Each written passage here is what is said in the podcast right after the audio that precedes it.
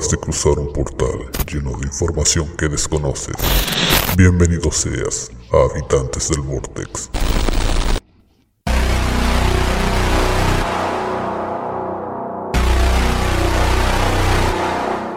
Estás escuchando ultimobit.cl.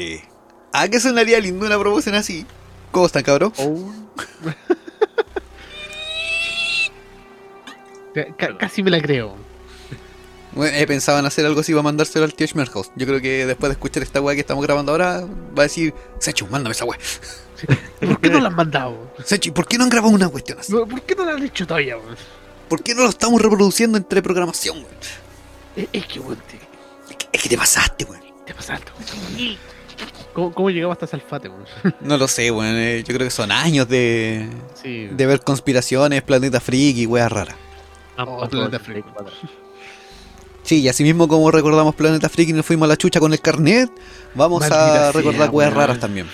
Sí, pero ahora vamos a hablar algo netamente que tiene que ver con esta radio, la mejor de, de la sintonía online digital. Sí. Y obviamente tiene que ver con esta radio porque es parte de la temática, parte de la identidad. Vamos a hablar de Supernova. ¿Ah, no? Eh, eh, Sechu, ¿te Claro. quedó algo ahí en los labios? así como en la? Oh, ¿Te, te chorreó algo blanco por ahí? Ah, perdón. No, hay que hacerle promoción a la radio, pues, weón, si no tengo un techito donde poder es que no, estar. no, no, no, nos acordamos que era una radio. La temática de la radio dijimos, hay que hacer un capítulo. Sí, No, si de repente nos acordamos que estamos en la radio. nos van a mandar a Ucrania, bueno, no, así que no. Oh, too soon. Perdón, me estaba hidratando, por eso el silencio. Sí, yo No te también. preocupes, no te preocupes, yo estaba echando Espero que no haya sido un silencio incómodo. a mi cuyo. No, hoy, hoy día vamos a hablar de distintas anécdotas, anecdóticas. Eh, vamos a, a comentar un poquito sobre lo que fue y ha sido y en qué se está convirtiendo la, la cultura o la subcultura goth en, en nuestra... somos tan bacanes que vamos a hablar de lo que será también. Así. Sí, vamos a del vaticinar. Sí. Es que de hecho de lo que, en base a lo que ya pasó y a lo que es, pues a veces... em, puta la wea. Adivinar lo que va a pasar en el futuro. Sí, pero lo iba a decir de Pues- otra manera, pero sí, básicamente Sí, sí. esa misma wea que dijo el. Jumi. weón. Pero si, si es que no pasa en el futuro, es porque no estamos hablando de ese futuro, estamos hablando de otro futuro donde sí pasó. Sí, en otro Claro. universo o en otra tierra. Depende, si Claro. le gusta Marvel o DC. otro gato de Schrödinger. Claro, Ah, sí. Eh, la subcultura de Schrödinger. lo que es y Ah. no es al mismo tiempo. Sí. Claro. Vamos Eh, a hablar del post-punk. No, no. Te- puta, casi, weón, va como por ahí. Es que, de hecho, vamos a hablar un poquito de, de cómo se originó la subcultura gótica en Chile. Hay que tomar en cuenta que la, en sí el, el estilo eh, Dark Goth, como muchos saben, apareció en Inglaterra, en los clubes, en- bueno, en el club Batcave. Ahí. Pero esto fue a finales de los años 70. Pero en esa época acá en Chile nosotros estábamos en dictadura, po, entonces no, no había como una difusión musical muy amplia y estaba todo como más restringido. Sí. Ahí lo único oscuro era la, la, La celda. calle, lo- el, el estadio y todo eso. Sí, po. De Lo- hecho, lo, único oscuro era lo que escondían los, los militares. sí. Eh, de hecho, la subcultura gótica, eh, por lo menos en el, Reun- en el Reino Unido, apareció entre mediados de, de los años 70 como una derivación del punk tradicional. O sea, algo que todos conocen, a menos que seas alguien que está entrando recién en este en esta subcultura y estés conociendo, y llegaste aquí por alguna mera casualidad del destino. Claro. Pero casi la mayoría de los que escuchan el podcast son veteranos en, en la subcultura. ¿De- ¿De qué te acordaste, Jumi? Ya... Es que mi mente de repente vaga por lugares muy desconocidos y bizarros. No me di ejemplos Sí. rurales, po, weón. Pues, y, sí, y- y me estáis hablando de, del punk para ruso y de repente empiezo a pensar en qué pasaría si lo- los veganos quisieran hacer ese tipo de música y saliera el, el punk integral eh, no sé, pues el, el Punk pita. chía, el punk Claro. pita, punk dietético. Pura la wea. El Cyberpunk que va a ser un pancito integral ahí con luces. Para los gamers. Con, claro, un punk Con bimbo, luces. pero con LED. Con RGB. Es Claro. Punk game. Nunca podemos hablar en serio ninguna wea por la chucha. No, No, no, no. no. No espero nada de ustedes y aún así termino decepcionándome. bueno, la cuestión es que. Sí, sí, sí, así sería un punk. como chucha un punk, pero integral? Así como el punk, pero. eh, Pero con buenas intenciones y el logo que sigue las reglas. Porque sería integral. claro. exactamente. Pero le, le dice a todo el mundo que escucha punk. Probablemente. Sí. Y se cree mejor persona por escuchar ese tipo de punk.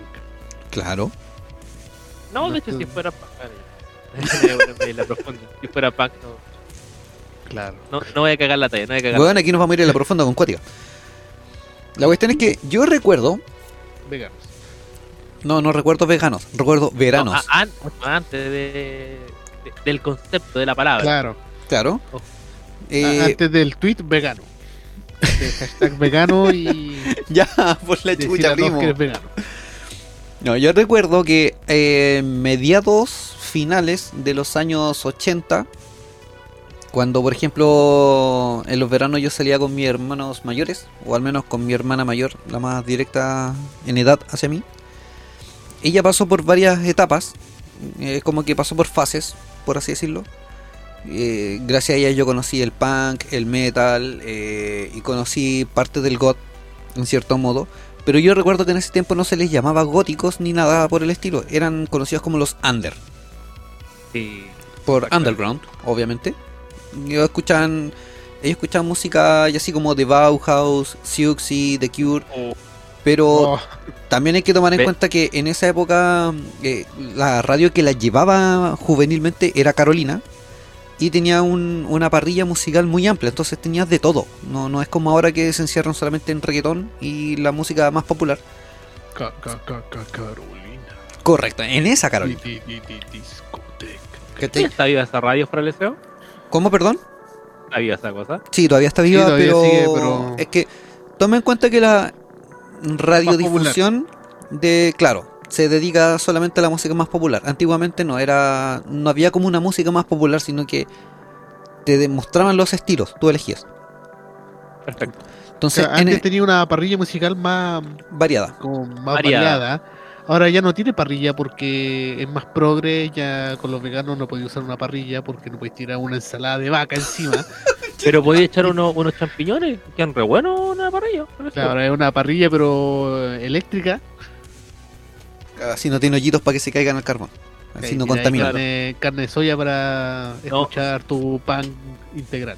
Jumi, solar, Jumi, parrilla solar, porque como está subiendo. Energía renovable. todo, Sí, sí, sí.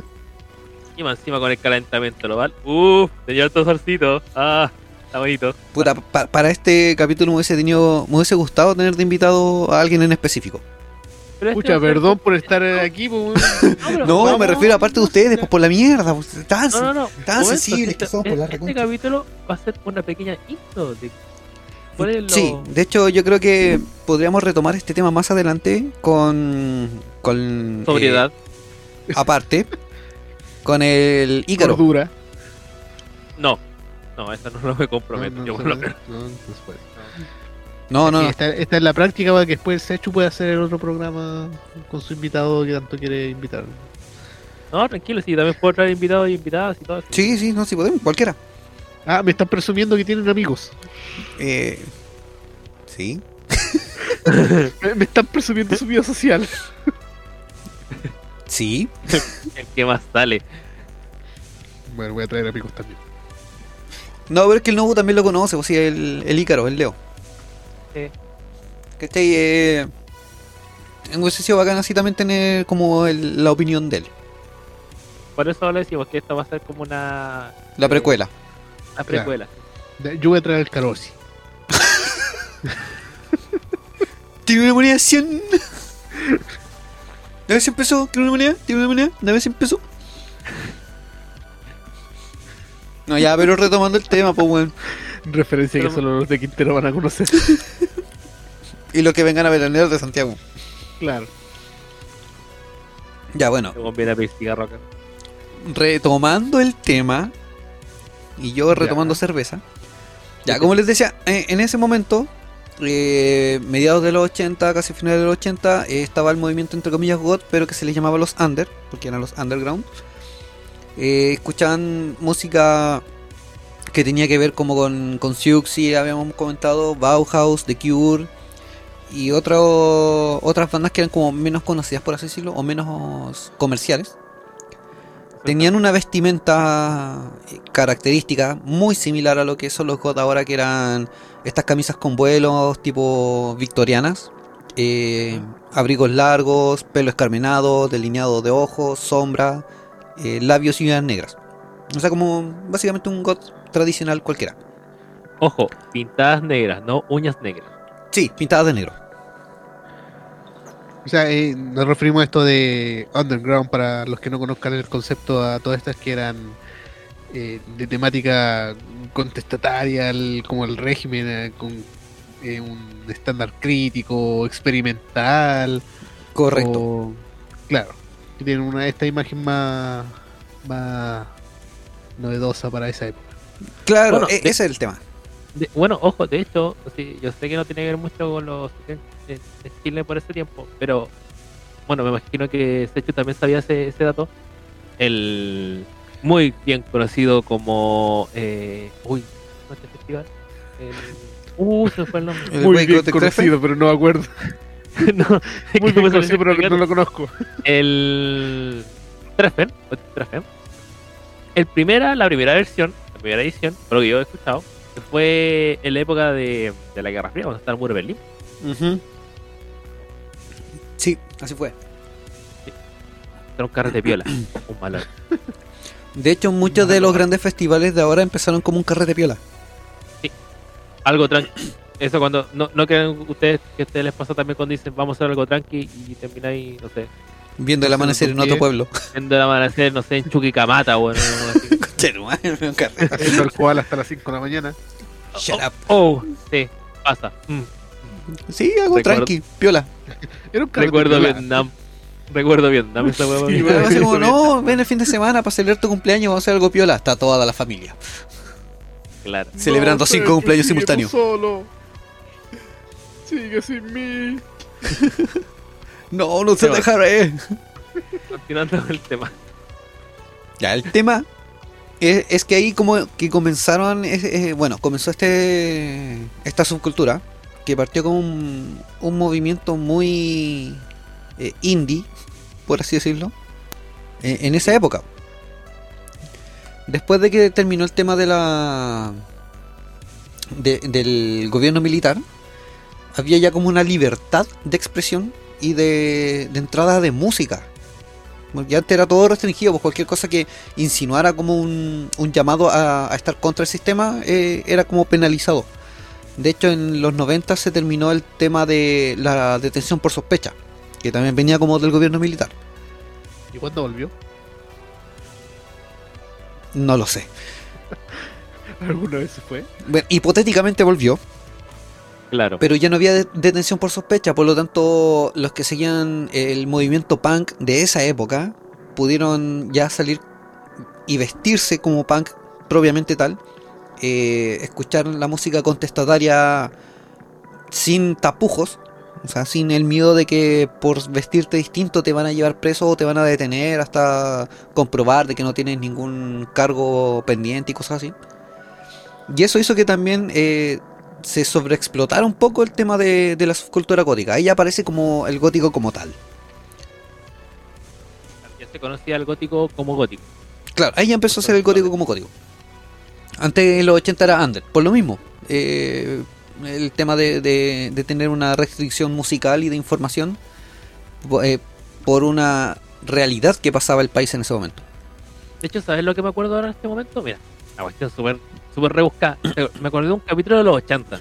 Mira la cuestión rebuscada.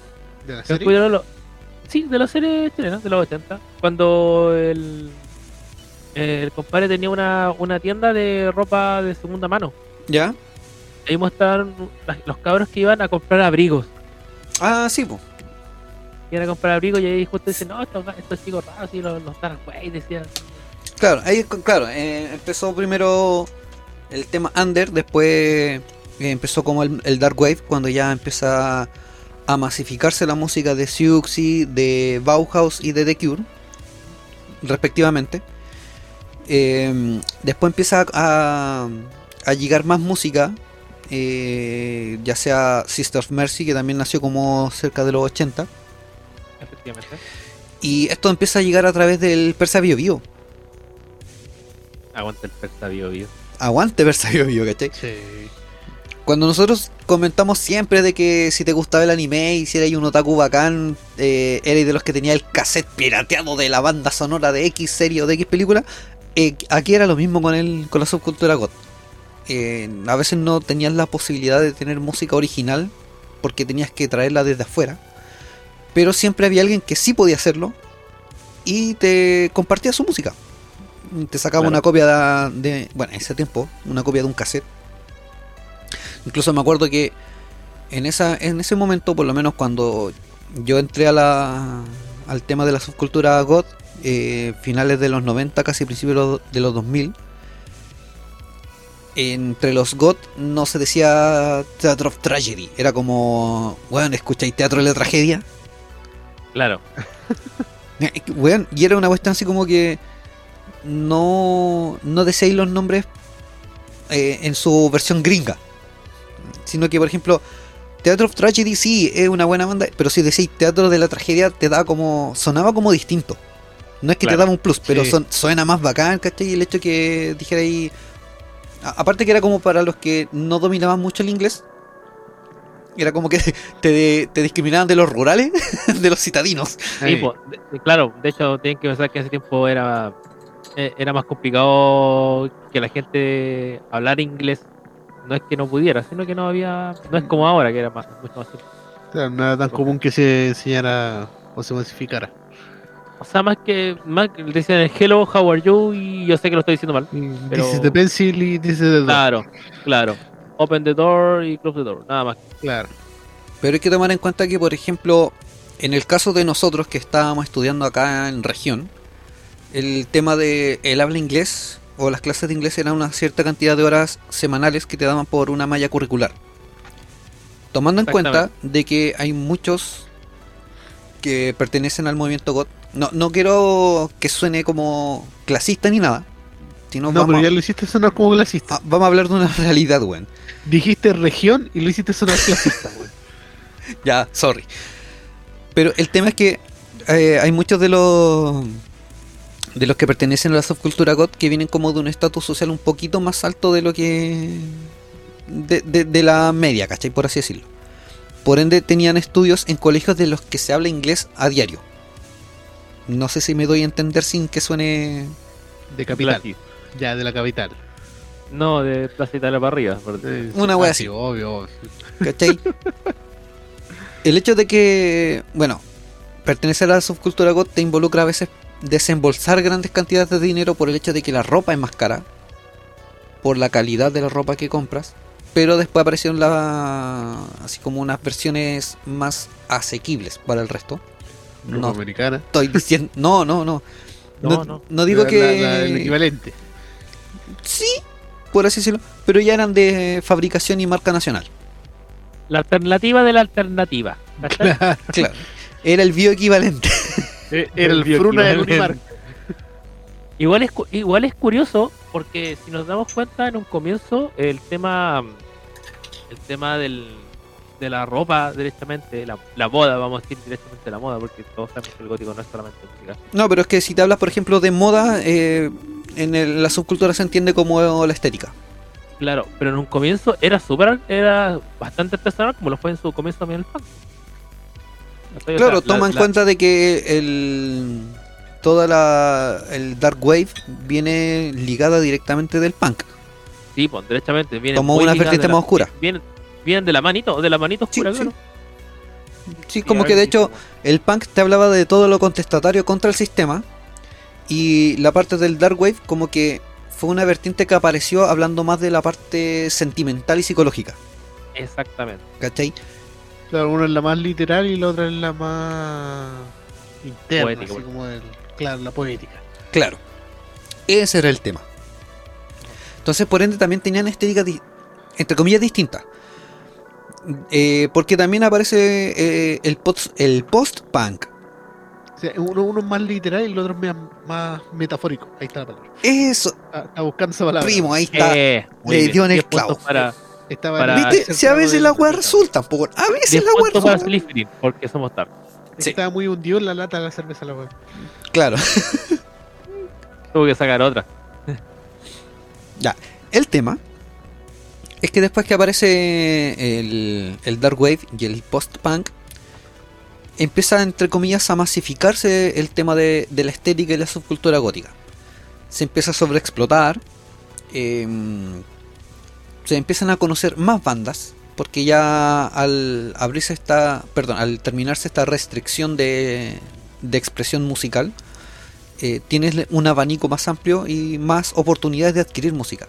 Ahí es cuando entra de lleno el, la, el valor que tiene el Persa Bio Bio. ¿Cachai? Que Sí, con, con sus tiendas que tenían música que importaban, ya sea por catálogo, ¿cachai? O que de repente literalmente pirateaban algunos, te daba la oportunidad de conocer nueva música. Asimismo, si tenías amigos de una, un estatus social que les permitía adquirir cosas directas desde afuera, te permite también conocer nueva música. Ahora, si tenías internet, era la cumbia. Claro, es que, bueno, o sea, como llegar al internet ya así como, entre comillas, más asequible, yo diría como en los comienzos de los 2000, ya directamente el tema de, de internet, por el tema de los ciber. Claro. Claro.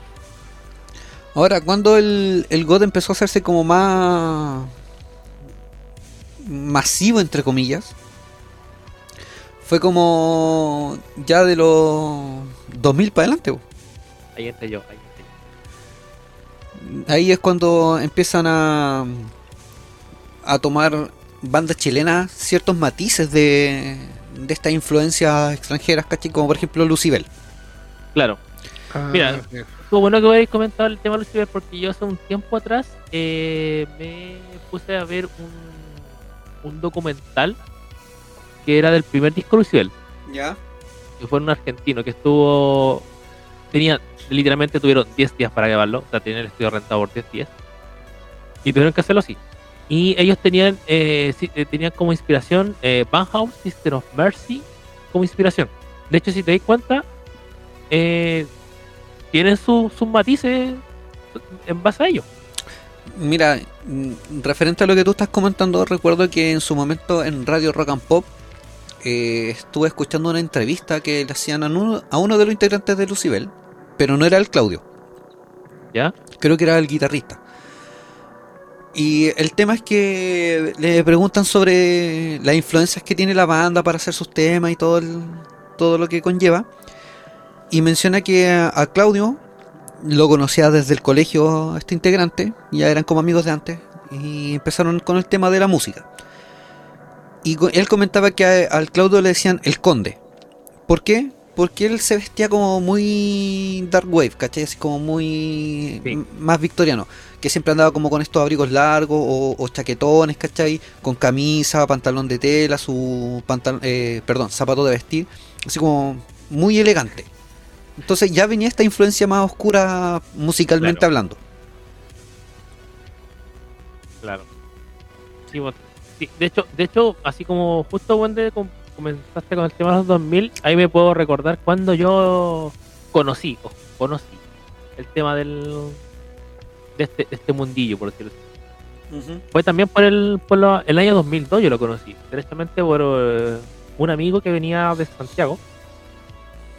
Y yo en ese tiempo, a ver, en ese tiempo yo, yo escuchaba música y no lo tomaba tan de la mano con unas cosas más profundas. Claro. Entonces, este compadre, me- a mí me gustaba mucho la música clásica. Van a, se van a imaginar por dónde partí. Y, y el gótico. O sea, perdón, la música clásica y el, el rock. Ya. Pero yo no conocía el tema del gótico. O sea, yo, yo conocía el. O sea, obviamente conocía el tema del gótico por la época histórica. Pero no conocía la- el, el, estilo gótico del Claro, como, como subcultura musical. Claro. Entonces este compadre llegó y nos juntamos por un libro que está leyendo que era Las dos torres. Entonces dije, oh, me cayó bien el tipo y empezamos a hablar. Y ahí me di cuenta que este compadre hablaba de música del tema gótico. Y ahí también conocimos, a- ahí apareció un tal Sechu por ahí. Ahí Claro que en ese, en ese tiempo a mí me decían cuervo. Claro, le decían corto. Y por ahí yo entré por lo menos por esos, por esos tiempos.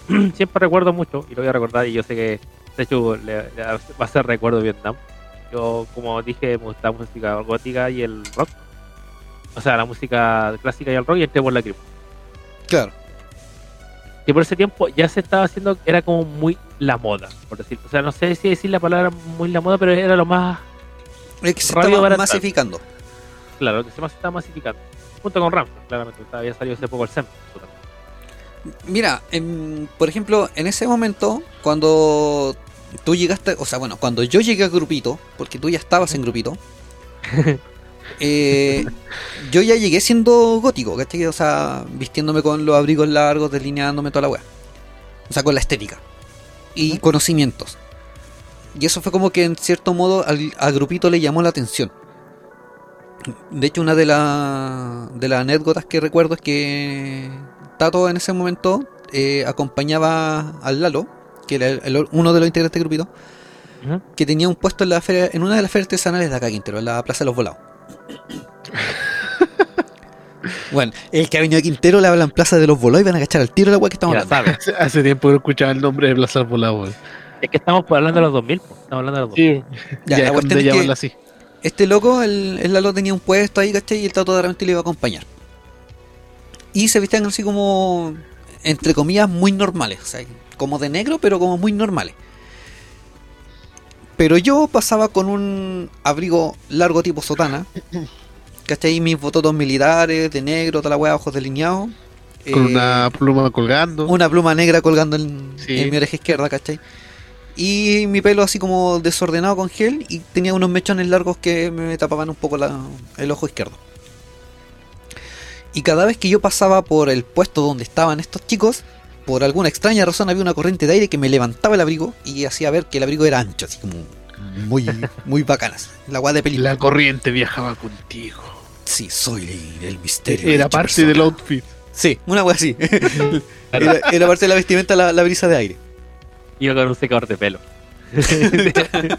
Bueno, la cuestión es que con el tiempo conocí después a Lalo, por X motivo, por otras personas, ¿cachai? Y claro, me empieza a hablar de música. Entonces me pregunta que, qué tipo de música escuchaba yo, me pregunta por nombres de bandas, de canciones, y fue como, weón, yo no escucho, o sea, no me preguntéis de bandas, he escuchado tanta weá que en verdad ya no sé qué he escuchado. ¿Cómo partí yo en este tema? ¿Cómo llegué a la subcultura gótica? Cuando en su momento dejé de escuchar radio rock and pop y me pasé a radio concierto cuando era metal. Ah, Mm, ya, ok, ok, ok. ya, ya. Ahí fue cuando yo empecé a, escuchar de lleno The Gathering, eh, Theater of Tragedy, em, Moonspell, entre Como- otros, como- ¿cachai? Que son como los, los, los viejos crack, los antiguos estandartes, los viejos estandartes, Claro, ¿cachai? los De- viejos estandartes. de, de como la subcultura God. Muchos a lo mejor me van a crucificar así, no, pero es que esta banda no es God. Y lo- Ya, está bien. Bandas Pero de las que orígenes. no son God, no son God, pero sí dentro de la subcultura las escuchan. Claro. Y son como, por donde partieron todos, o la Y mayoría. derechamente son, son las bandas que a ti te, te, te introdujeron en el mundo. Esas, claro, fueron las que te abrieron la puerta así como, weón, este estilo de música, estos sonidos me atraen, me llaman y empecé a buscar más y vais encontrando weas más, más y más y más y más oscuras. Claro, es como antiguamente cuando todos escuchaban Metallica y se creían metaleros. Y ahora escuchan Claro. Metallica y son poser. O son- Una cosa eh, así. Porque es pura publicidad y que son, son falsos. Y todos critican a Metallica ahora. Claro. Una cosilla así. Eh, Bueno, el tema es que en ese tiempo cuando yo llegué a Grupito, y me empezó, bueno, este compadre me empieza a hacer preguntas, toda la tarde, me dice, ah, te voy a presentar a un amigo que conoce caleta de banda y la weá, y te voy a prestar música y toda la tarde. Recuerdo que en ese tiempo a pesar de que escuchaba la concierto, había cierto día que yo escuchaba la rock and pop por la alcantarilla gaseosa, con el Rolo Ramos. Y este compadre en esos programas obviamente era netamente música goth, dark y similares. Y por ende yo tenía mi cassette listo, con la radio ahí en rec pause, cosa que él terminara de hablar y yo grabar. Y me hice unos compichulados. Era la típica de antes. Sí. Entonces, ¿Quién no claro, tuvo un- uno de esos? pues? todos tienen su compichulado regalo. Bueno, excepto cierta generación hasta ahora que no conoce los cassettes Claro. ni la de esa época, de- claro. Tuve la suerte de pasar por eso. Bueno, gente de esa época que tenga sus compichulados regalones y todavía tenga sus cassettes ahí en una revista, aunque no los escuche, mándenos fotos, weón, mándenos. Compartámosla. El tema es que cuando empiezan a preguntarme de banda y cosas así, me da. me presentan a Tato. ¿Cachai? A, a Bronstein. Ahí van a gastar el tiro que Algunos. De hecho, el tío Schmerhaus creo que conoce a la arsénica. ¿Ah, sí? Que la arsénica igual es como conocida dentro de, de la mente, porque es, es veterana, po, weón. Sí, sí pues no, estoy claro, estoy claro. ¿Quién, Entonces- quién no conoce las botas voladoras? Uh, bueno. la cuestión es que ya, me presentan a Tato. Y el loco también me pregunta de música y yo le dije, loco, no me preguntes de bandas porque en verdad he escuchado tanta wea que no sé qué he escuchado. Y obviamente no domino el tema ni conozco mucho, pero me atrae. Lo cual él valoró por mi sinceridad. Y le pasé el caso como, mira, sé que tengo este compilado que es el que ando escuchando siempre, ya sea en mi personal o en la casa. Le entrego el cassette, lo escucha, después de creo que una o dos semanas me lo devuelve y me dice, bueno, ¿sabes qué? Tú conoces bandas que realmente son bandas, buenas bandas. Eh, pero no tienen los nombres en, la cajita del cassette, así como en el listado. Le dije, no, porque en verdad los grabé y no alcancé a, a escuchar nombres ni, ni de las bandas ni de las canciones. Ok, yo te voy a mostrar las bandas que tú tienes en tu compilado. Y este one tenía todos los discos de las bandas que yo había escuchado. Que entre ellos estaba London After Midnight, estaba Sopor Eternus, Lacrimosa, eh, Garden of the Light y puta, un montón de bandas más que, que se las sigo nombrando. Se va a hacer más extenso el, el capítulo y no vamos a llegar. Ahí. Unos- unos Sí, habían unos de Ramstein que los grabé así como después. Mm. Pero habían varios que eran como difíciles de encontrar, por así decirlo, y que no mucha gente los conocía. Entonces este one como que le agradó eso. De que yo le dijera, bueno, no, en verdad no conozco muchas bandas, pero tengo esto. Empecé a escuchar música y de repente un día este one me muestra sus cajas de plátano llenas de cassette y de Oh, no perdón llenas de CDs y entre estos CDs había un CD original en una caja deluxe doble disco y era el disco de Sopor Eternus el Dead Lovers. Y esta weá me llamaba la atención por la carátula y por la estética y toda la weá y fue como weón quiero escuchar esto. En ese momento yo no estaba pasando por un buen momento ni sentimental ni psicológico y me dice bueno si te muestro esta weá te voy a matar así que no. No, no voy a escuchar la weá. Y Yo, yo dije, no, ahora escuchaste gusto por eterno, dije yo en esa fecha, y dije, bueno, ¿cómo sigue vivo? Weón, fue como quiero escuchar esta weá es que no weón. No. No, no, no te voy a dejar. Hasta que un día estábamos haciendo aseo en la casa en, en Valle Alegre. Y estaba el sector que era el, el living que tenía esta, eh, que le llamábamos nosotros la piscina. Donde celebramos este mítico cumpleaños de Tato. Oh, Y un día este weón me cacha que yo estoy metiendo el disco en la bandeja de CD del equipo. Y fue como, weón, no. Pero es que quiero escucharlo. Y era como que el weón ya estaba casi tirándome un palo de escoba por la casa. Ya. Si quieres escuchar la weá, es bajo tu responsabilidad, pero lo único que te recomiendo, si estás barriendo, concéntrate en barrer y no en la música. Claro, baila con la escoba. Bueno, no, cuando, de eterno no puedo bailar. no, Abrázala, weón. No, abraza la no, escoba, no. weón. Bueno, le pongo play al disco. Empiezo a escuchar las melodías, la voz de Ana Barney, la, el, el sentimiento que le pone a todo esto. Y este weón esperando que yo sacara un cuchillo para suicidarme, weón. Y como que me quedo parado en medio de la nada, tomando el escollón, y fue como, este weón está más cagado que la chucha y yo me estoy quejando por nada. Entonces cada vez que estoy deprimido escucho Sopor Eternus para animarme. para más placer. claro. Una wea así. No, pero al final Yo me anima porque ser él, pero no soy él. es que al final te evoca tanta tristeza, pena, nostalgia, lo que sea, que te das cuenta o te pones a pensar de que y por esto me estoy quejando yo. Claro. ¿Cachai? Como puede haber alguien, cagado, puede haber alguien peor. De hecho, yo cuando me acuerdo cuando empecé a escuchar más bandas más, más, más goth, fue cuando fui un- al, a un, al concierto de la Lacrimosa del 2003.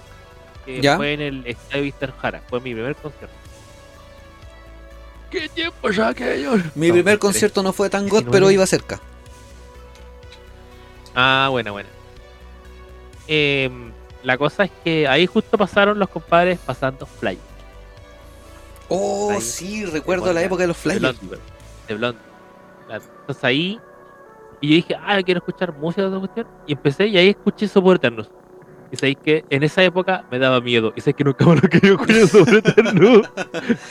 es que, weón, la voz del tipo da miedo, weón, digo, weón. No, Es que a no todos les causa sensaciones distintas la voz de Ana Barney. Sí. Más encima ni siquiera sabes que si es él, ella o. Bueno, si más encima nunca ha hecho un concierto. eh, la cosa. A esta altura ya da lo mismo, weón. Por eso digo. Entonces era como, no sé, a mí te juro que a mí yo lo escuchaba la voz y bueno, era como, ¿qué onda? Igual que es como decir, ustedes, bueno, probablemente imagino que han escuchado la, la versión, la, la, ¿cómo se llama? La marcha fúnebre, Sí, Super Eternus. sí. Weón, Claro. una vez de mala cual escuché y dije, no, no quiero más esta weá. No juego más esta weá. A los No, no, no juego más esta weá. Sí, pues, bueno, por ejemplo, después en esa época también eh, empezó el tema de Sangre Eterna. Sí, menos mal que justamente tocaste ese tema. O sea, yo recuerdo que en esa época nos juntábamos en los veranos en la plaza de acá de Quinturbio, donde está la pileta. Era típico que nos juntábamos ahí en la noche y eran dos motivos. Una que nos juntábamos para hacer algo, ir a la playa, juntar, volver a la caseta, todo jugar rol, cualquier weá. Y lo otro es que aprovechábamos que habían veraneantes y como estaba como entre comillas el auge de- del movimiento God, eh, conocíamos gente. Que Mm. eso te ayudaba a tener más música, a tener más contactos y cosas así. Porque tienes que pensar que donde vivimos nosotros, eh, los COT eh, eran contados con los dedos de una mano. Sí, después fueron contados con los dedos de las manos y de los pies. Sí. Y después dieron 23 con los otros. Sí. Claro, di- dieron 21, después 23. Claro. Nosotros pasamos buena eh, vivencia en ese tiempo. Sí. Porque a pesar de que dentro del grupo no todos eran GOT en un momento, pero compartíamos ciertas bandas en común. Porque, Sí. por ejemplo, eh, cuando conocíamos algo nuevo era típico que le preguntamos, ya, bueno, ¿qué banda escucháis? Y nos falta el que decía eh, Lagrimosa, Manson y Ramstein. Y aparte Claro. de eso. Y, y- y aparte de eso, em, eh, The Cure. Ok, y otra banda más, Evanescence. Más zapata. Ok, te llamaremos. Y ahí es cuando también parte el tema que mencionábamos en, en otros capítulos de que para ser parte de un, de un círculo de, de gente GOT habían como ciertos requisitos. Yo me recuerdo, por ejemplo, cuando conocí a Tato. Eh, fuimos un día a Santiago y este weón me invita para.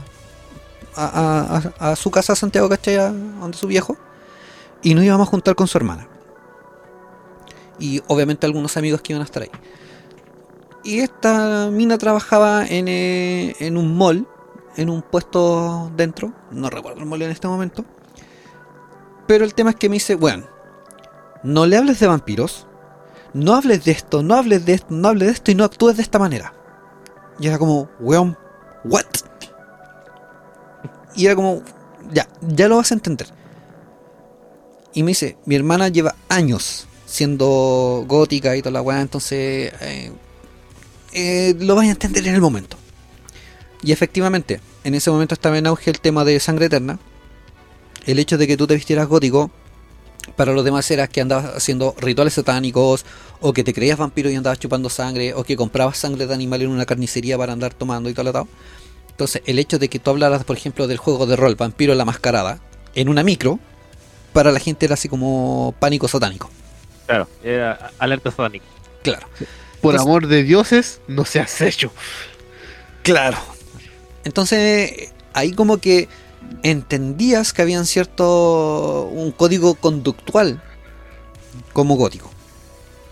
Aparte de- del tema de que conoces de tal escritor, que has leído, conoces, te gusta la poesía, qué tipo de poesía escuchas, bla, bla, bla, bla, bla. Entonces ahí es cuando parten los requisitos que habían para que te aceptaran ciertos grupos. No para ser gótico, ojo.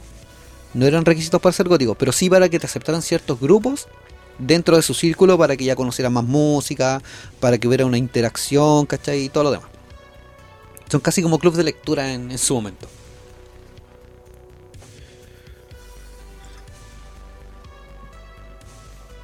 Oye, que justo también estás ahí tomando.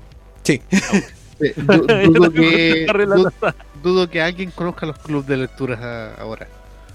No, puta, es que son los, los ejemplos que se vienen a la mente, pues bueno. Es que, es que, no sé, igual puede ser, ¿cachai? Pero lo que pasa es que como también los en ese tiempo ya era complicado conseguir un, un disco, imagínate qué tan complicado era conseguir un libro en esa época de, esa- de la temática, o sea, del perdón del, de- del ambiente gótico.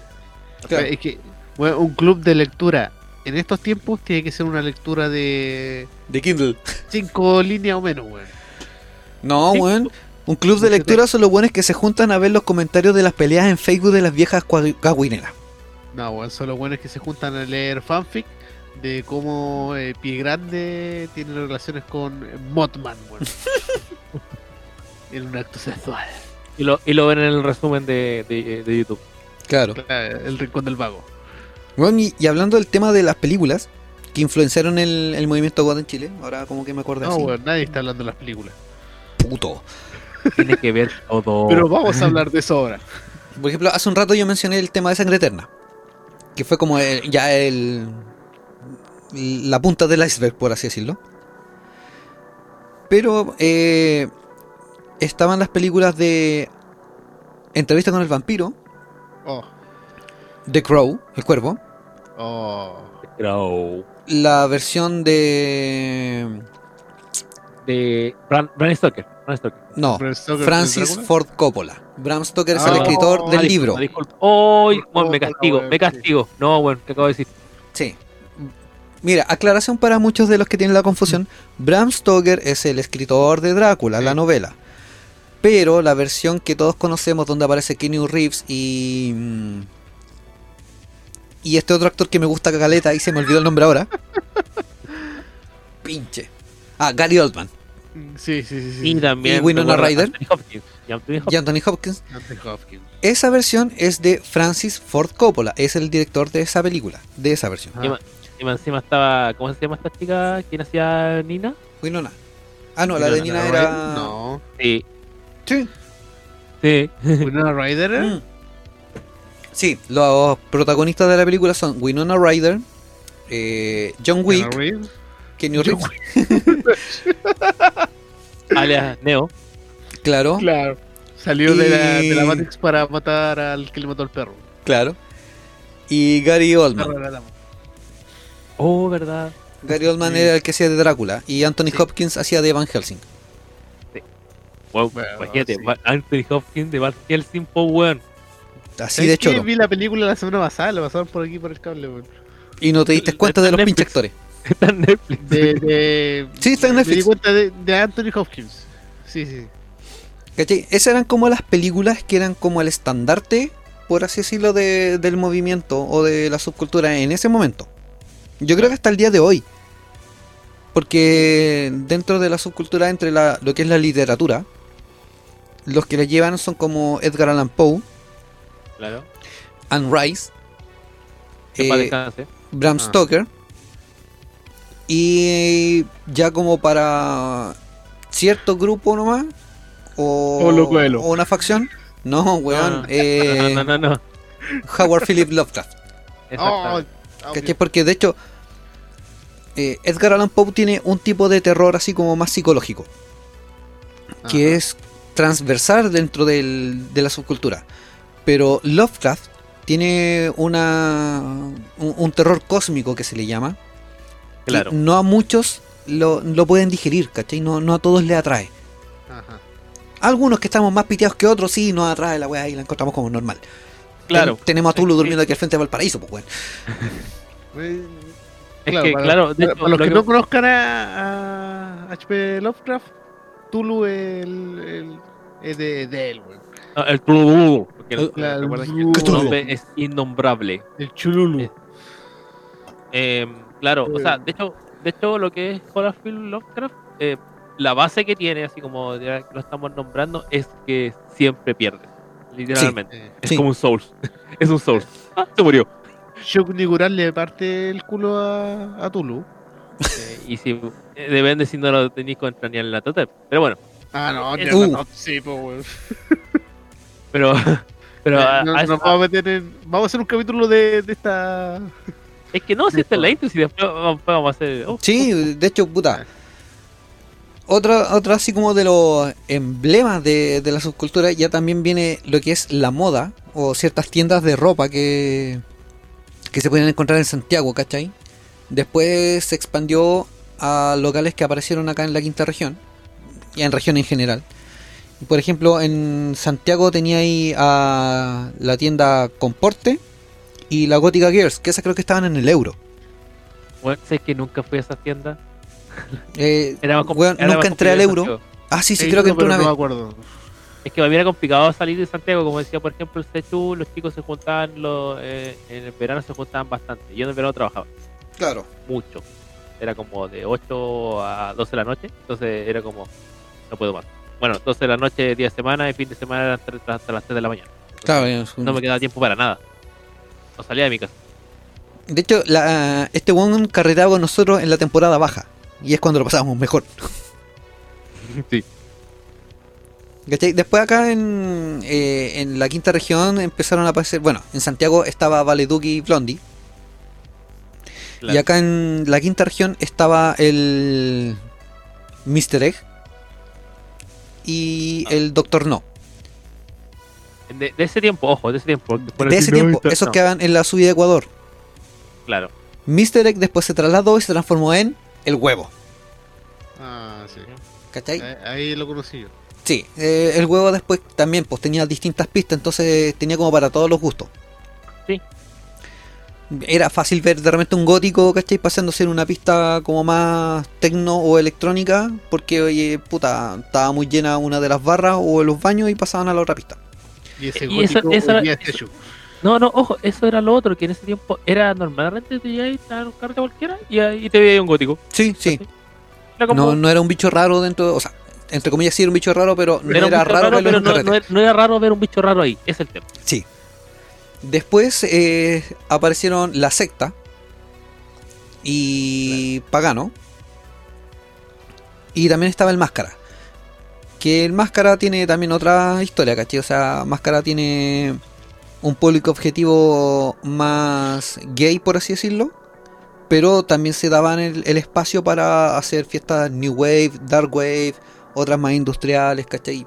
Tenía su variedad. O sea, era era todos. poco industrial. O sea, por lo menos cuando yo la conocía, la conocía como un poco industrial, pero sí el New Wave y el Dark Wave. Claro. Mucho. Es que después el industrial sí tuvo como más, más fuerza, ¿cachai? sí. Claro.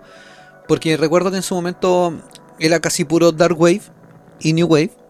eh, y fiestas más goth o post-punk. Y con el tiempo se fue agregando la- las pistas así como más industrial o electro dark. Gracias a lo que eran las Open Blondie. Y en ese tiempo ahí empezó la secta y junto con Pagano Morgana Claro. empezaron a harto lo que era el industrial. Ahí en la Porque- secta estaba el Ritual Room, que por ejemplo tenía ahí la secta tenía dos pistas, que era la pista principal, que generalmente era Dark Wave, y el Ritual Room, que era eh, industrial, electro dark y, y bien, ¿cachai?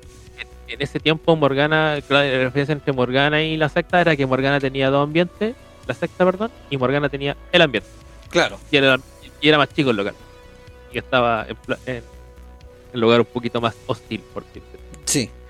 De hecho, hubo un tiempo en que Morgana era gratis. Sí. El ingreso, el ingreso era gratis. La época secta era con entrada pagada con derecho a cover. Yo en esa época, debo ser sincero, me hice weón. Yo bailo súper mal. De hecho, Sechu sabe que yo bailo pésimo. Pero me gusta estar en el ambiente. Y ojo, les digo el tiro, yo no, yo no me considero gótico porque digamos que me falta mucho para, en muchos ámbitos, para poder considerarme gótico. Me gusta el ambiente, sí, de repente me he visto, sí, pero en ese tiempo me hacía pebre carreteando allá. Pebre. Con la ropa de. La, eh, ¿Cómo se llama? La ropa de. ¿De la camusa. Ah, sí, La oh, weón. Es- ese era el tema que quería tocar, ¿cachai? Por ejemplo, en Santiago tenían lo que es eh, el Eurocentro. Acá en la quinta región, por lo menos en Viña, está la Galería Carrusel y en Valparaíso la Galería Palacios. Tres palas. La Tres Palacios. Y en las dos habían tiendas góticas metaleras. Por ejemplo, antiguamente la Galería Carrusel tenía varias tiendas metaleras que te vendían música, poleras, parches y demás. Y tenías eh, las tiendas góticas que aparecían esporádicamente.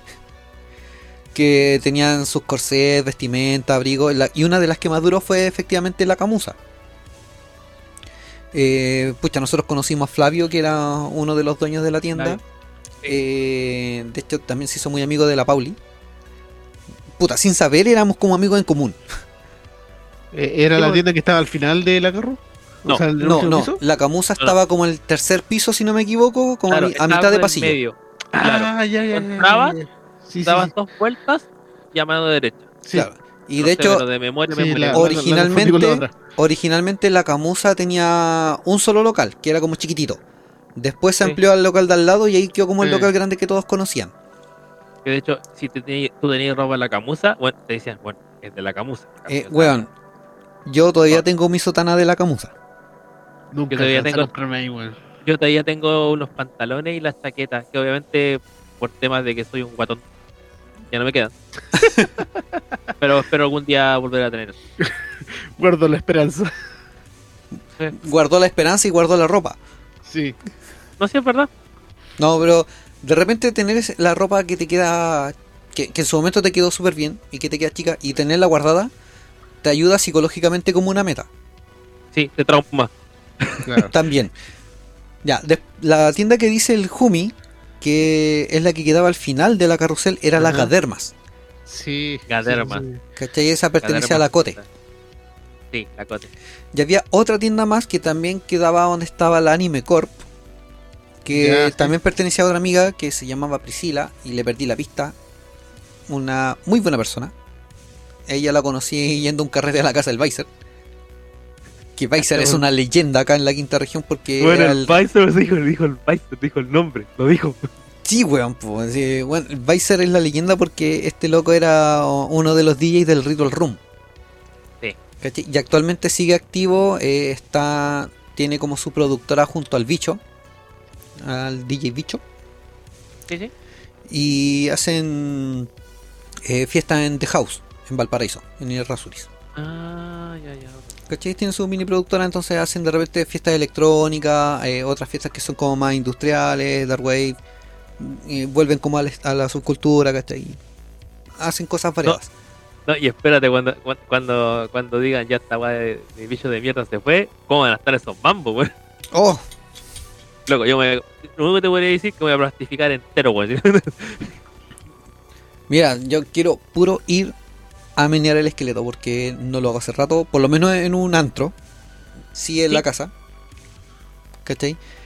Tampoco me considero un gran bailarín, a pesar de que cada vez que salimos a carretear en patota ustedes me dicen, weón, bailáis la raja.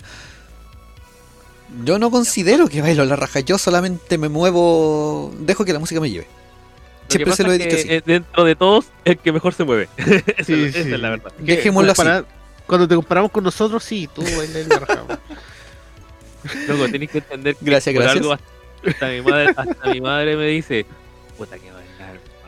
Bueno, sí, que te lo diga tu madre ya es como. Bueno, A mí lo que me llama la atención, por ejemplo, recuerdo un cumpleaños que pretendíamos carretear en Valpo y terminamos en Santiago, en Valetuc.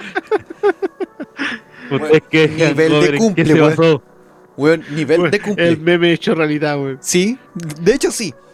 Bueno, esa weá no pasaba normalmente.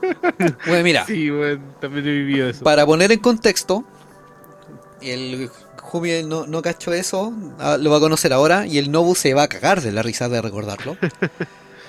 Me recuerdo que no estaba con muchos ánimos de celebrar mi cumpleaños, pero sí igual quería salir. Entonces el Nobu, con la Antiel, fue como, bueno, vamos a Valpo. Ya, ok, vamos a Valpo. Llegamos a... Tomamos la micro, que era como la última micro que quedaba para ir a Valpo. Y en el camino empezamos a revisar las redes sociales en ese tiempo, weón, cuando recién empezábamos a ocupar Facebook y Instagram. Y fue como, no, hoy día va a estar cerrado. Eh, ¿Qué hacemos? No, de hecho no iba a estar cerrado, la fiesta iba a estar fome, no, no iba a ser una fiesta dark. Sí, eh, claro, teníamos gente, gente que iba antes, entonces ahí nos decían cómo iba a estar la cuestión. Claro, y nos decían, bueno, está fome, ahí está la fiesta, no, chao. Y fue como, ya, ¿qué hacemos, pues, weón? Y de repente entre las publicaciones fuimos, weón, hoy día hay una fiesta así como Dark Dance en Valeduc. ¿Le entras o se te hace? Y yo dije, ya estás, puto. Ya, veamos si encontramos bus. Llegamos al terminal de buses de Viña.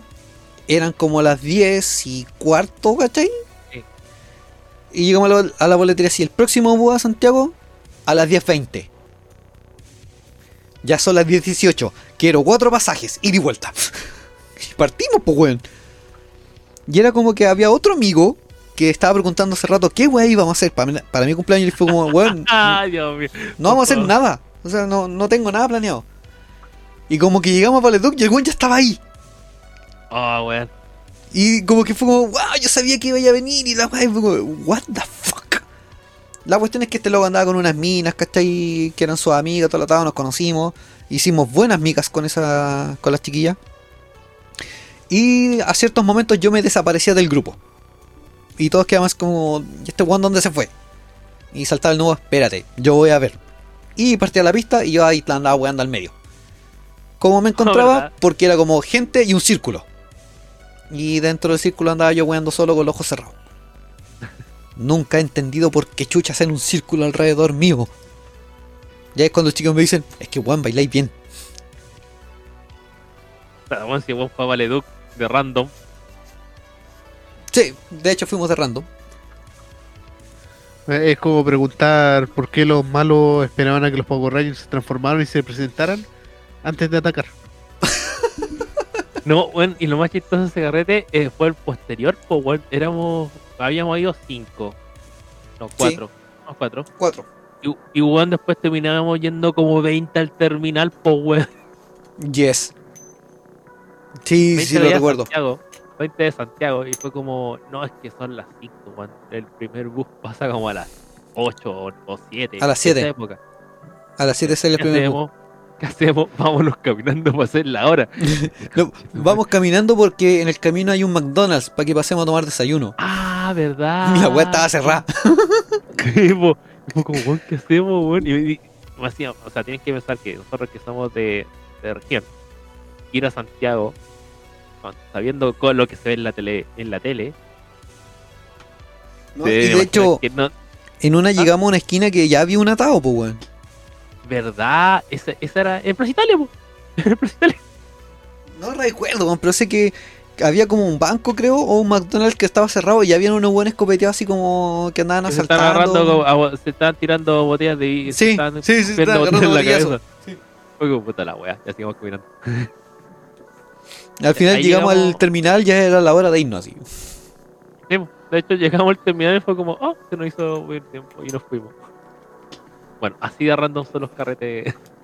Así de random son los carretes con el secho, weón. Claro, y en esa época, y como, te- como también les comentaba recordando, ta- tampoco estaba muy inducido en el tema. así, De hecho, me costó mucho meterme por temas de que no, no tenía mucho contacto con la gente. Soy un antisocial, ¿para qué te mentir? Es que todos éramos, entre comillas, como antisociales. Pero no era una cuestión de que quisiéramos ser antisociales por ser pesados, sino que. Pasamos weá en, en su momento. Y por el mismo hecho de tener gustos musicales distintos, que también es lo que comentábamos en el capítulo del Back to School, eh, que nos buleaban por no ser como el resto. que aprendimos a tener como esta coraza. ¿Cachai? Ahora Que es para no, ya no para no perder la antigüedad, nomás seguimos siendo antisociales. Claro, para mantener que es servicio. Mm, Sí, sí, la cosa que es como sacar la conclusión de repente la gente antisocial no es porque lo quiera hacer, sino que al final las cosas de alrededor te, te Te vuelven convierten así. así. Mm. Es como por ejemplo, hay un tema, pues, recordando también le pasa mucho a mi familia, que mi familia, y me incluyo, y de hecho Sechu no me puede dejar de mentiroso, que tenemos el problema que siempre nos dicen, estoy enojado. Ah, Sí, Bueno, no estoy enojado, yo respondo así, y no es que esté enojado. Pero me mal. No, No, que de hecho, por ejemplo, han habido ocasiones en que hemos estado carretando con el Nobu y. Puta, conversando cualquier weá, le, le menciono algo o le pregunto algo y lo responde mal y se da cuenta. Y me dice, weón, sorry, no es que esté enojado, vos cachis que es mi naturaleza. Y le digo, Claro. weón, tranqui, si. Mientras no me agarré a combo, weón, no, no voy a entender que estáis enojado. Así como. De hecho, De el hecho, por eso estamos grabando online. Sí, para no agarrar una combo entre todos. Claro, Así es más Pero- fácil, el el weón se desconecta solo. pero como le decía, como estaba comentando, eh, es de familia es de familia. Pero no es mala, sino que es así. Sí, no, sí. De hecho, el... cuando por ejemplo el mismo Nobu no se da cuenta que ha contestado algo mal, eh, él entiende de que somos súper eh, frontales, por así decirlo, para algunas cosas. Por lo menos de lo que él me conoce, tenemos la confianza de que yo le puedo decir algo directamente, sabiendo que no es con intención de ofender ni nada. Pero si de repente él contesta mal, yo voy a decir, oye, bueno, es que contestaste mal. Y no se lo voy a decir de mala forma ni nada. No, para Y él nada. se va a pegar la escuela así como, oh chucha, weón, vos caché que yo soy así. Y puta, lo malo le va a decir, sí, pero hay gente que no te conoce que no lo va a tomar Claro, de esa manera. Exactamente. En pocas- y eso normalmente pasa cuando eh, nos juntamos con gente que no es mucho del grupo, o sea, de, de la gente que nos juntamos habitualmente.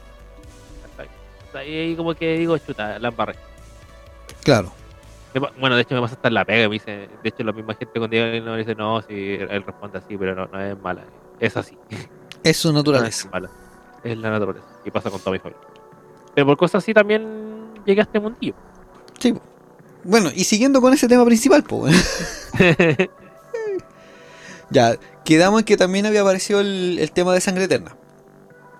Recu- recuerdo que también en esa época, eh, cuando andábamos dando vueltas por Quintero, nos gritaban siempre, weón, ya pasó Halloween. oh, qué buen enfermante. Ah. Y lo otra, la otra típica era como estaba de moda la película, era como, ¡buena sangre eterna! Lo, lo único que nos molestó un poco de, de la película, eh, aparte del maquillaje de los vampiros, ojo, no, no generalizo, yo sé que hay gente que sigue la película, que les gusta este lotado, tampoco tengo nada en contra de la película ni nada en contra del director.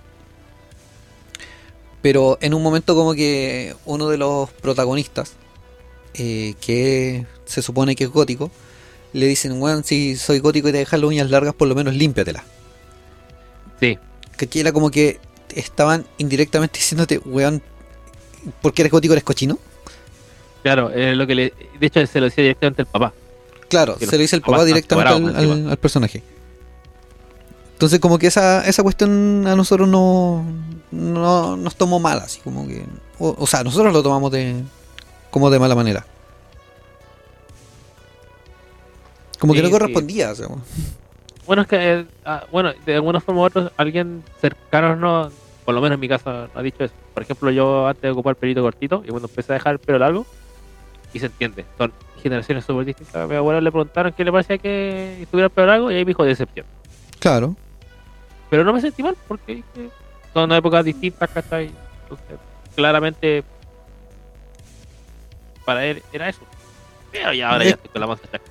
Pucha, es como lo mismo que pasa actualmente. Por ejemplo, tengo una sobrina que yo no tenía idea el tipo de música que escuchaba. Yo lo asumía en base a su vestimenta. Que está ocupando el- como la típica moda actual con jeans anchos, así como medio rotos y arriba así como poleras me ajusta. Y dije, ah, esta mina escucha así tipo Billie Eilish y así, ¿cachai? Y el otro día me llevó la sorpresa de que sube una historia a Instagram con una polera de la banda Bathory. Y Oh. mi primera impresión fue como, mija, ¿usted sabe, conoce la banda de la polera que, que tiene puesta. Dime tres canciones al tiro, weón. ¿Cachai? Y me dijo, ¿Dónde nació el papá de la vocalista? es que no fue tan así, ¿cachai? Me dijo, no conozco tanto la banda, o sea, conoce la banda, le gustan algunos temas, pero no conoce todos los discos de la banda. Y fue como, bueno, ya, bacán. Fue sincera, ¿cachai? Podría haberme dicho, no sé, po, me puse la, la polera porque me gustó el diseño. Pero la polera es negra simplemente y dice Battery con letra en Old English. Esa es la fuente. Como la gótica que conocen siempre. Y fue como, ya. Y de repente le empiezo a ver las historias de Instagram, que yo no siempre se las veía. Y subía casi todas las historias con música de bandas como Ginger, eh, y puta, bandas metal que de repente yo, yo escucho. Entonces fue como, ok, vas por buen camino, sobrina. E- Eres del lado que corresponde. Y, y, y, y lo normal es que, como la típica también, me imagino, es como pensabas que iba a ser la, e- era la única y te das cuenta que la familia para atrás Sí, también bueno. lo era. No, y de hecho eso fue lo que me llamó la atención, ¿cachai? O sea, actualmente eh, aparecen formas de vestir que no necesariamente se tienen que asociar a la música que escuchas. O sea, como que puedes mantener una tendencia musical, pero no necesariamente ahora tienes que llevar de la mano una estética. Es como lo que pasa actualmente con las, eh, no, discúlpeme si lo digo mal, las e-girl Oh, o e-girl, te iba a mencionar exa- exactamente lo mismo. claro. ¿Cachai? Que por ejemplo, claro, yo no conocía que eran las e-girls. Y pucha, de repente había historias de Instagram o videos de TikTok y salía el hashtag e-girl y todo lo tal. Y me pongo a investigar y claro, son básicamente chicas que se visten como goth o algún estilo alternativo, Las chicas de internet. claro, pero que, eh, que, que bailan temas así como populares o conocidos, así como reggaetón, pop y cosas así, pero con una estética más oscura o alternativa. Oscuros, como dice alguien. ¿Cachai? Claro, la- las, digamos, influencers o las que Claro. intentan serlo. Y hay muchas que de repente dicen, no, es que yo bailo este tipo de música porque es lo que me da la aplicación para bailar. Y es como, weón, ¿no sabes que puedes subir tu propia música a la aplicación? No sabes Claro. que existe un buscador. Entonces ahí es cuando de repente se como que se distorsiona un poco el tema. De hecho, también, incluso también, que sé, que te digo yo, pero me pasaba también, por ejemplo, eh, cuando yo estaba trabajando, los locos pensaban que yo era metalebrio. ¿Ya? No, metalero. Hasta que de repente me escuché, no, es que escuché Ramsey. Sí, pero yo escucho otra música, le digo yo, así como, no, tú escuchas Metallic. No, está típico, si siempre dan vueltas por Metallic y Pantera. Claro. Estamos porque y se Anthrax. entiende por qué. Sí, podría ser Anthrax. Pero es como lo que más conocen, Iron Maiden, por eso es como lo más Claro, Iron Maiden, sí, Metallica y, y Pantera. y Pantera.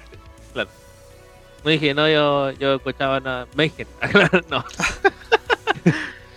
sí, saludo a la iglesia, dijo el otro. Eh, y de repente dice, oye, pero ¿tú escuchas esa música dark? Eh, sí. Pero si tú soy ingeniero, ¿Y? y- Weón, ahí está lo otro, ¿cachai? tengo dos títulos buenos y no, no me hicieron mal ninguno de los dos títulos para poder seguir escuchando la música. Es que eh, me eché ese ramo. Claro. Eh, Eso es lo otro, es como de que de repente te prejuician por el hecho de que se escucha cierto tipo de música no puede ser cierto tipo de profesional. Ojo, y eso yo diría, eh, eh, en lo personal, lo que yo he visto, solamente eso pasa en Sudamérica. Solamente cuestión. hasta cierto punto. Porque, por ejemplo, me he dado cuenta, en el rubro en el que yo trabajo, por lo menos, que también es el mismo que tiene el Humi, eh, muchas veces eh, colegas del mismo rubro siguen eh, estilos de música muy similares al, al mío. Mm, ¿Cachai? O sea, por ejemplo, yo soy del rubro eléctrico, soy electricista, ¿cachai? Industrial y todo lo. Y varias veces me he topado con gente del mismo rubro, compañeros, colegas y lo que sea, que escuchan estilos de música similares. Y en muy raras ocasiones me ha tocado que encuentro gente que escucha así como música más popular. Como que de repente siempre tenemos en común el hecho de los videojuegos, el anime y la música metal o alternativa. Hoy sí, ahora, ahora en la oficina, eh, lo- los compañeros con, lo- con los que estoy ahora, weón, todos ven anime. Eh, Netflix. No, weón. eh, anime, sí, por páginas piratas, sí. Hay uno Ah, que está Anime de verdad. Bueno, hay uno que sigue One Piece semana a semana. Hay otro que, que sigue. Este tipo no todas tiene vida que Ball, weón. Weón, se lee el manga, se ve los spoilers, después sufre porque vio los spoilers, weón. En mi caso, como mi área es la informática, puta, se deben imaginar, pues, como Videojuego. videojuego. Videojuego, Sí, videojuego. obvio. Hasta y, y anime un poco. Como lo, más que nada anime como el que está de moda entre comillas, porque comparé como que vi anime normal, o sea, anime salido de lo- del, del mainstream, por cierta forma, entre comillas. Más que nada después se hacía moda igual, como no se compara no está. Pero el, el dark o el gótico, en mi área, en mi área me he encontrado con una persona, Ya. con uno nomás. Hasta ahí, Y fue mi primera pega. De ahí para adelante, ahí te empiezan a hacer las típicas preguntas. No, y la otra hueá bacán que, que pasábamos en esa época era el tema de los juegos de rol. Sí. Que el emblemático de un God era Vampiro Mascarada.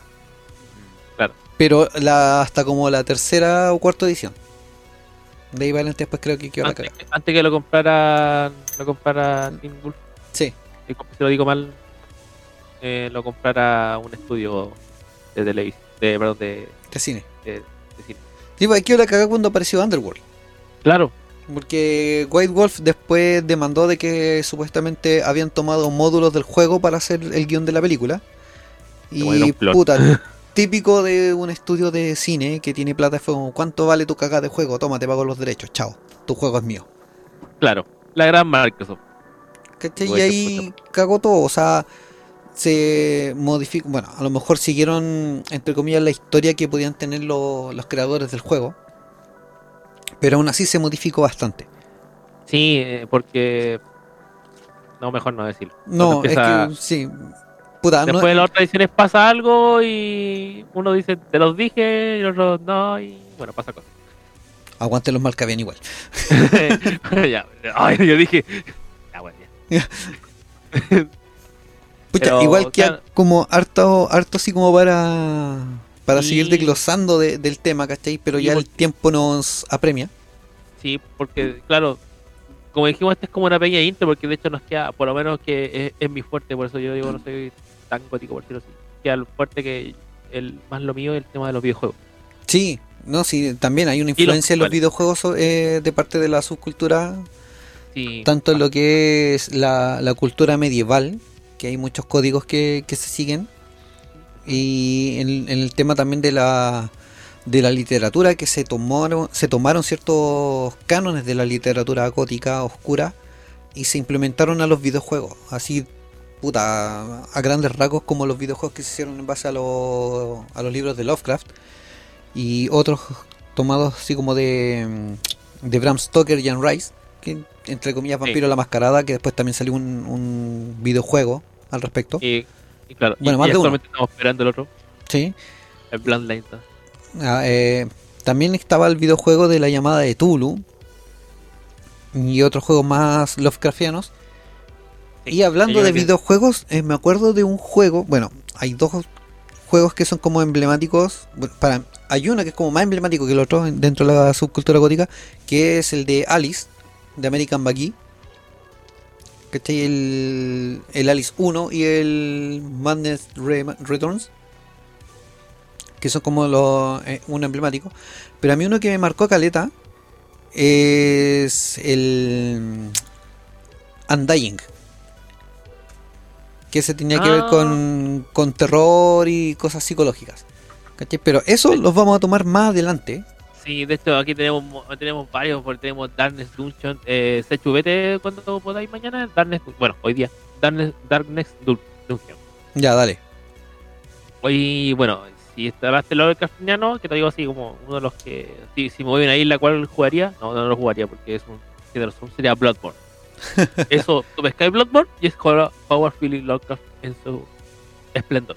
Dale. Y de hecho tiene la, tiene la base, tiene la base de que como dije anteriormente, los monos, los, perdón, los, los, los monstruos de de, Hi- de Philip Lovecraft, la base que tienen es que vos siempre vayas a cagar. Hagas lo que hagas, cagás. Sí, pues ese es el ¿No detalle. Y Bloodborne tiene eso. Bloodborne tiene derechamente. Viene del género Soulsborne, de Miyazaki. Vale. Pero bueno, eso vamos a ahondar más, más En- en- claro, en otro episodio vamos a seguir ahondando en el tema. Que de hecho hay mucho más para ahondar. No, Ustedes nos sí, pueden sí. dejar sus opiniones en los comentarios. eh, co- de hecho, comenten si hemos estado hablando algo que no corresponde, que ustedes consideren que estamos equivocados. Denle. Si hablamos pura weá. Sí, sí, Le- por favor. hablamos por agua siempre, pero A mí, a Ah, mí no, siempre sí, me soy. gusta- a mí, por lo menos en mi caso, siempre me gustan esos comentarios constructivos. sí, Y lo sí. destructivo también me, me da lo mismo porque igual saco lo bueno de ahí. Así que bueno, por ahora vamos a dejar hasta acá para no seguir lateando. Así que mamá 6, mamá sa, mamá cusa. Les damos la despedida y se da hasta chao. Hasta chao. Chao.